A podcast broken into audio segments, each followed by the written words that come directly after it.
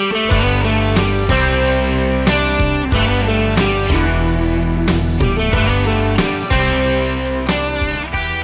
wer von dem Besten lernt, kann auch zu den Besten gehören. Lernen Sie von den Top-Persönlichkeiten in unserem Land in The Young Leader Circle Podcast, dem Podcast für High Potentials und aufstrebende Führungskräfte, mentored bei Industriellen Vereinigungen.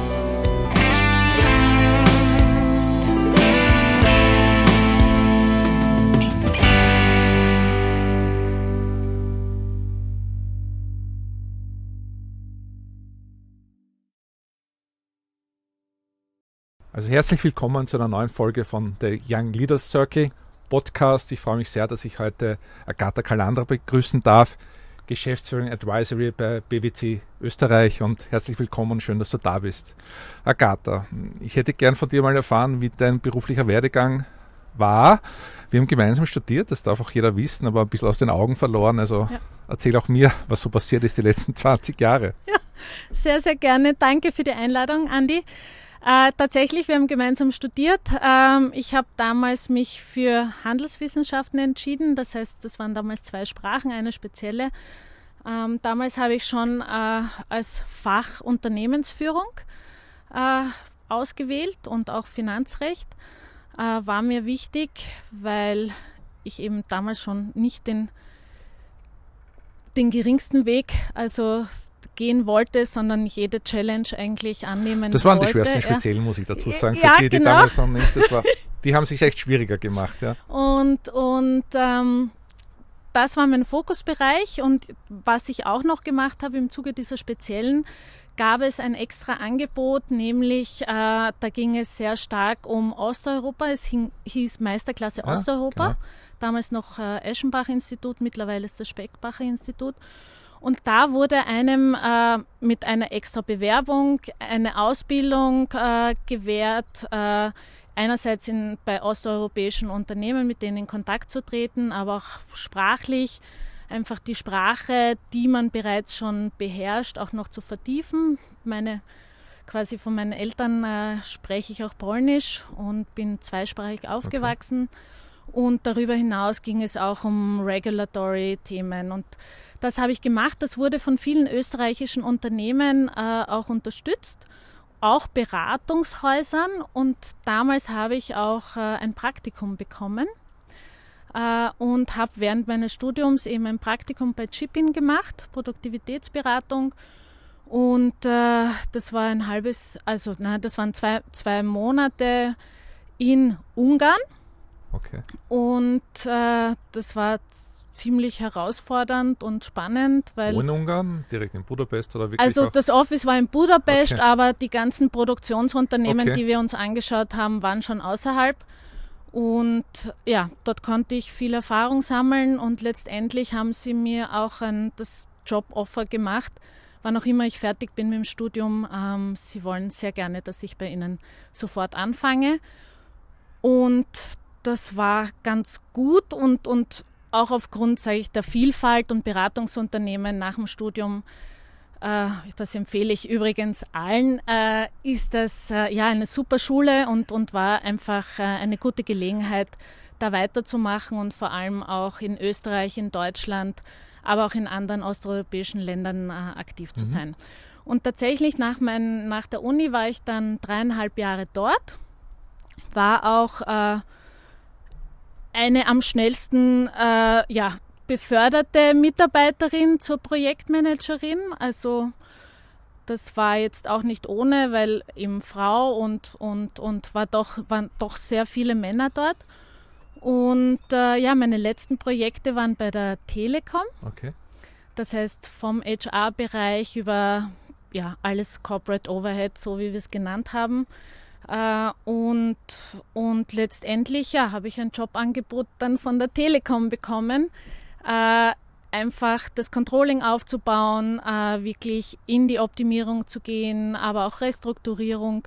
Und aus dem Controlling heraus hatten wir einfach ja ein sehr vielfältiges äh, Jobprofil, sage ich äh, weil wir von der Strategie über das Data Warehouse war bei uns, also und die ganzen Optimierungsprojekte. Und es war halt schon wirklich Greenfield, äh, einerseits Controlling aufzubauen, aber auch sehr viel an Governance-Strukturen im Unternehmen zu schaffen. Und da habe ich einfach einen sehr großen Einblick bekommen, äh, war dann auch letztendlich, äh, ja, zuletzt dann direkt unterm CFO für die ganzen Projekte als auch Prozessmanagement verantwortlich und, und habe darüber hinaus auch, ja, war im Aufsichtsrat äh, von der ein oder anderen äh, kleineren Beteiligung und auch bei der ITEL, okay. die wir damals ja. akquiriert haben. Und, und haben da auch habe ich äh, die Integration gemacht. Darf ja. ich da ganz kurz einhaken? Ich ja. meine, man kennt die Situation damals Telekom, also mir ist es bewusst, wahnsinnig viel Change. Wahnsinnig viel Veränderung für alle Mitarbeiterinnen und Mitarbeiter. Wie war das damals für dich, äh, damit umzugehen, äh, mit den, mit den Leuten dort? Ja, also ich muss sagen, das Team war wahnsinnig motiviert und engagiert. Wir haben wirklich tolle Projekte gemacht. Also und, und es war natürlich schon, dass man diesen neuen Spirit ja einerseits verkörpern muss, ja, aber auch glaubwürdig den Mitarbeitern äh, rüberbringen muss, dass, dass wir jetzt wirklich an diese Veränderung glauben und es auch brauchen. Ja. Und wie hast du das gemacht? Durch Gespräche oder? Sehr viel Gespräche und, und äh, ja, sehr viel Überzeugungsarbeit und es war halt schon so, wie der Vorstand auch kommuniziert hat und auch empowert hat, ja, das hat man dann gemerkt letztendlich und, und dann letztendlich das, was man vorhatte, auch äh, dem ja, geglaubt. Ja. Und Hat es Personen gegeben, die den Weg nicht mitgegangen sind? Oder was, ist, was, was habt ihr da gemacht? Die den nicht mitgehen wollten? Diese, das war schon eine große Umorientierung der Telekom, glaube ich, damals. Oder? Ja, absolut, aber es ist, waren auch sehr viele Beamte, also darauf musste man einfach okay. äh, einwirken. Man hat gemeinsam auch mit der HR hier sehr viel auch äh, ja, ausgetüftelt. Wie kann man einerseits auch die Mitarbeiter mitnehmen, begeistern? Welche an, anderen äh, ja, Alternativen gibt es letztendlich? Weil es schon wichtig war, dass alle an einem Strang ziehen und, und hier mitmachen, sonst mhm. gelingt uns dieser Change nicht. Ja. Okay. Aber du hast recht, also Kommunikation und dieses Vorleben und auch diese Entscheidungen zu haben, dass das jetzt gemacht wird, äh, das war ganz, ganz wichtig. Ja. Okay. Und das ist gut, weil man hat gemerkt, auch der Vorstand hat am, an einem Strang gezogen. Er hat klar gesagt, wer wer darf jetzt welche Themen auch vorantreiben und auch mitentscheiden, ja. Und, und so war das möglich letztendlich, ja. Und dein letzter Wechsel zu BWC, seit wann bist du dort wieder?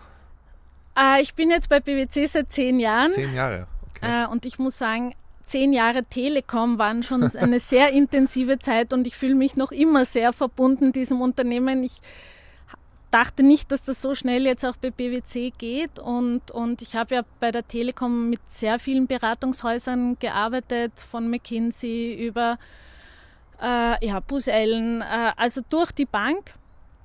Und ein Beratungshaus ist quasi ja, zu BWC gegangen. Okay. Und äh, der damalige Geschäftsführer war recht hartnäckig und hat gesagt, Agatha, bau mit mir das Consulting-Business auf.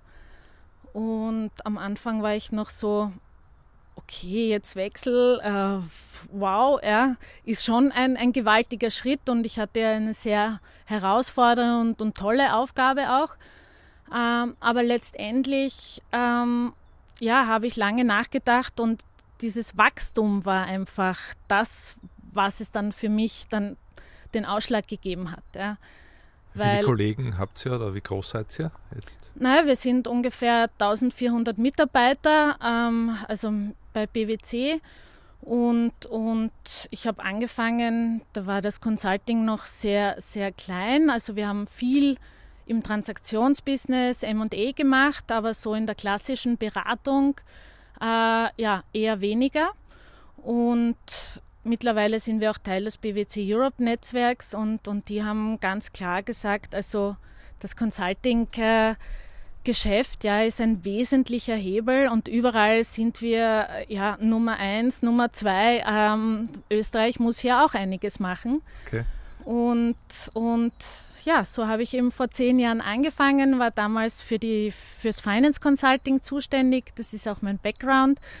Äh, und mittlerweile seit zwei Jahren eben Equity Partner und, und auch im Leadership von Advisory. Da wollte ich dich fragen, wie, wie der Sprung war. Also ich kenne auch deinen Werdegang. Ich weiß, auf der View hat man sehr diese Fächer, die du gewählt hast, auch sehr technisch da lernt man nicht unbedingt mit Menschen umzugehen. Ich meine, das lernt man während, während den späteren Aufgaben. Wie war das für dich, dann auch bei BWC in diese Führungsrolle zu kommen? War das für dich eine neue Situation? Wie war der erste Tag, als wirklich dann äh, Führungskraft dort auch zu sein? Also für mich war gerade bei BWC gibt es, das ist ein globales Unternehmen, auch Strukturen, die helfen einfach, diese Führungsaufgabe wahrzunehmen. Es wird viel auf Werte gelegt, auf, auf Feedback-Kultur, auf äh, auch ein Coaching-Modell. Das heißt, man bekommt hier eine Art Mentor okay. sofort von Tag 1. Mhm. Ja. Und, und man ist dann auch für die Mitarbeiter letztendlich dieser Coach und Team-Lead sozusagen. Und einerseits wird man selbst weiterentwickelt und, und äh, was ich sehr schön und doch anders zu, zu den bisherigen Unternehmen äh, empfunden habe, ist, dass wirklich das wichtigste Ziel ist es letztendlich, den Mitarbeiter zu einem Partner zu entwickeln. Okay. Also jeder Partner hat das als die Kernaufgabe. Und, und ja, und Welche so. Schritte gibt es da generell? Man steigt jung ein. Habt ihr da Namen für gewisse Schritte? Oder genau, man Am Ende ist der Equity-Partner, das, das wissen wir. Gratuliere dazu noch einmal. Aber wo beginnt man dann und wie ist, wie ist da der Be Weg? Weil viele Junge, die das zuhören, wollen sich wahrscheinlich nach, ja, bei dir bewerben. Ja, also grundsätzlich äh, haben wir ganz normal Praktikerstellen, äh, die wir vergeben. Aber man beginnt vom, also nach dem Studium klassisch als Associate, ja. Äh, da ist man meistens drei Jahre in, in dieser Stufe. Ähm, dann kommt man zum Senior Associate, Manager, Senior Manager, Director und dann eben den Partner. Okay. Gehen wir vielleicht einmal Thema Führung. Was war die schwierigste Situation in deinem Leben als Führungskraft? Hat sicher gegeben in diesen Jahren schon und wie bist du damit umgegangen? Ja, absolut. Also ich glaube, das Schwierigste war jetzt Covid, muss man sagen. Ähm, warum? Ist Weil noch nicht ich, vorbei, muss man dazu es sagen. Es ist noch nicht vorbei und, und für mich war dieses Erkennen, dass Mitarbeiter äh, sehr viel Aufmerksamkeit und, und auch Unterstützung benötigen. Ich nehme an, trotz Homeoffice, also stark, Trotz, stark. genau. Wir, wir waren ja im ersten Lockdown sehr strikt und alle in Home, ins Homeoffice war für alle eine neue Erfahrung. Ähm, und das Thema ist, ich habe doch einige Hüte auf äh, und diese Zeit auch zu finden ja, und, und auch zu erkennen, wer jetzt letztendlich diese Unterstützung mehr oder weniger braucht, ähm, das war schon sehr herausfordernd und auch die Gespräche dann letztendlich mit den Mitarbeitern haben gezeigt, dass man vielleicht nicht so schnell äh, reagiert hat und, und, und vielleicht noch sensibler auf bestimmte äh, Wenn du Themen erkennst, es ist musste. eine Person, die mehr deine Hilfe braucht als wer andere, was machst du dann? Rufst du dir an oder wie Ja. wirst du das dann gemacht? Also die Kommunikation ist, glaube ich, das Allerwichtigste, gerade in, in Zeiten von einer Krise und, und deshalb hier ist verstärkte Kommunikation einfach notwendig. Ich glaube, für jeden, und das ist auch meine ja, Empfehlung, diese fle flexible Art der Führung, die man letztendlich äh, an den Tag legen sollte, ist ganz, ganz wichtig, nicht, nicht einheitlich vorzugehen oder nach einem Muster, sondern sich auf die Mitarbeiter einlassen und verstehen, okay, was brauchen sie, wo brauchen sie Unterstützung, äh, auch diese, diesen Weg aufzuzeigen und diese Unterstützung letztendlich auch von der Firma zu signalisieren, wir sind einfach für euch da und wann immer ihr etwas braucht, ja, bis hin auch zur, ja, Betreuung letztendlich, äh, wir sind für euch da. Ja. Wie wichtig ist für dich Führungsstil? Hast du einen eigenen, der sich im Laufe der Zeit herausgearbeitet hat? Oder ich nehme an, du hast viel dazu gelesen. Wir alle haben viel Ja. gelesen, viele Kurse besucht und so weiter. Im realen Leben ist es dann oft nicht so einfach, muss man dazu sagen. Aber wie wäre dein Stil? Mein Stil ist sicher viel äh, ja, abzugeben, viel äh, eigentlich Verantwortung den Mitarbeitern zu geben und dann, wenn notwendig, bei bestimmten Themen auch, die kritisch sind, äh, letztendlich ähm, ja, hier die Zügel ein bisschen enger zu halten. Ja. Aber immer eher Freiheiten lassen okay. und dann äh, sie zurückholen. Ja.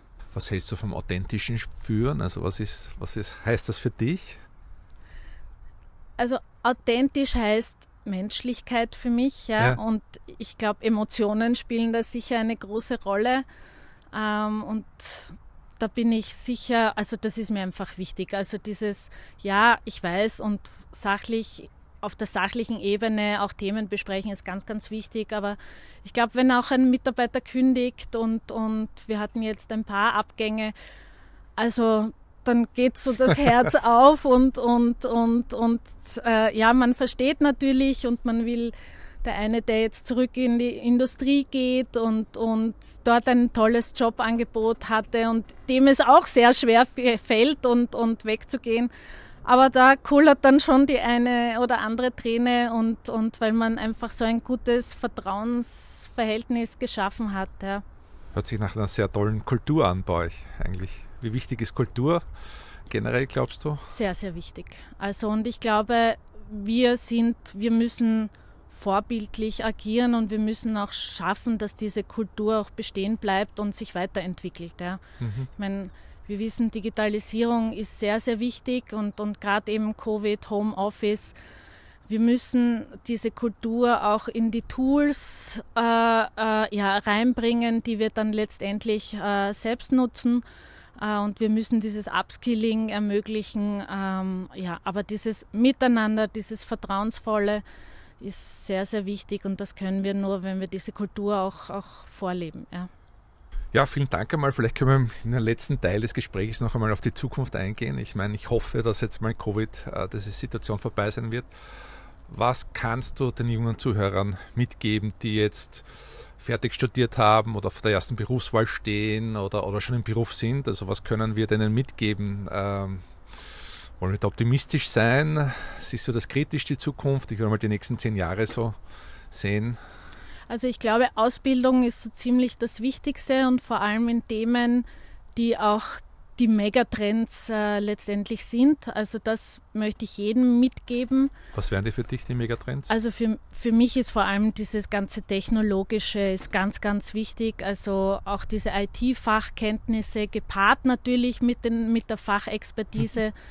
Ist, äh, sollte einfach ja, die Basis jeder Ausbildung sein.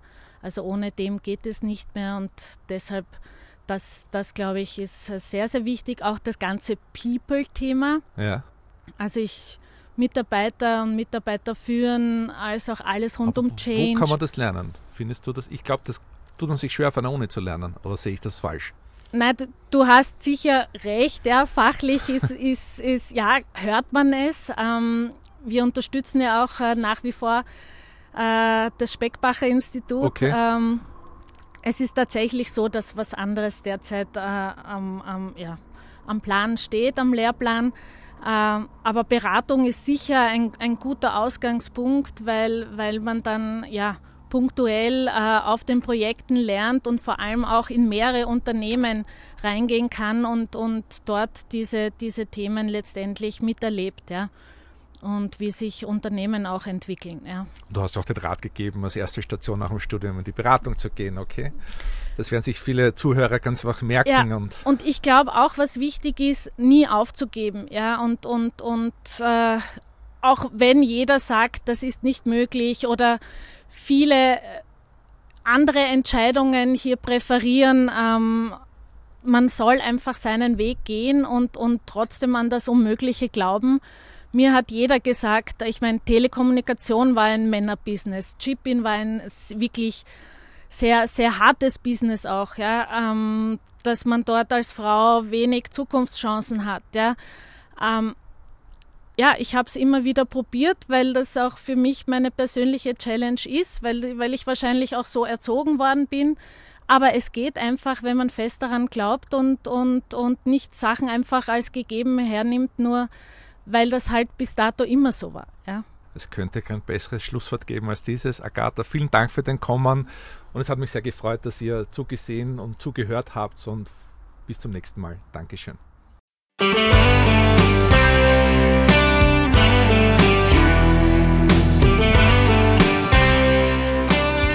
Spannende Leadership-Impulse, die zum Nachdenken, Diskutieren und gerne zum Teilen anregen sollen. Das war The Young Leaders Circle Podcast. Der Podcast für High Potentials und aufstrebende Führungskräfte. Jeden Mittwoch um 19 Uhr.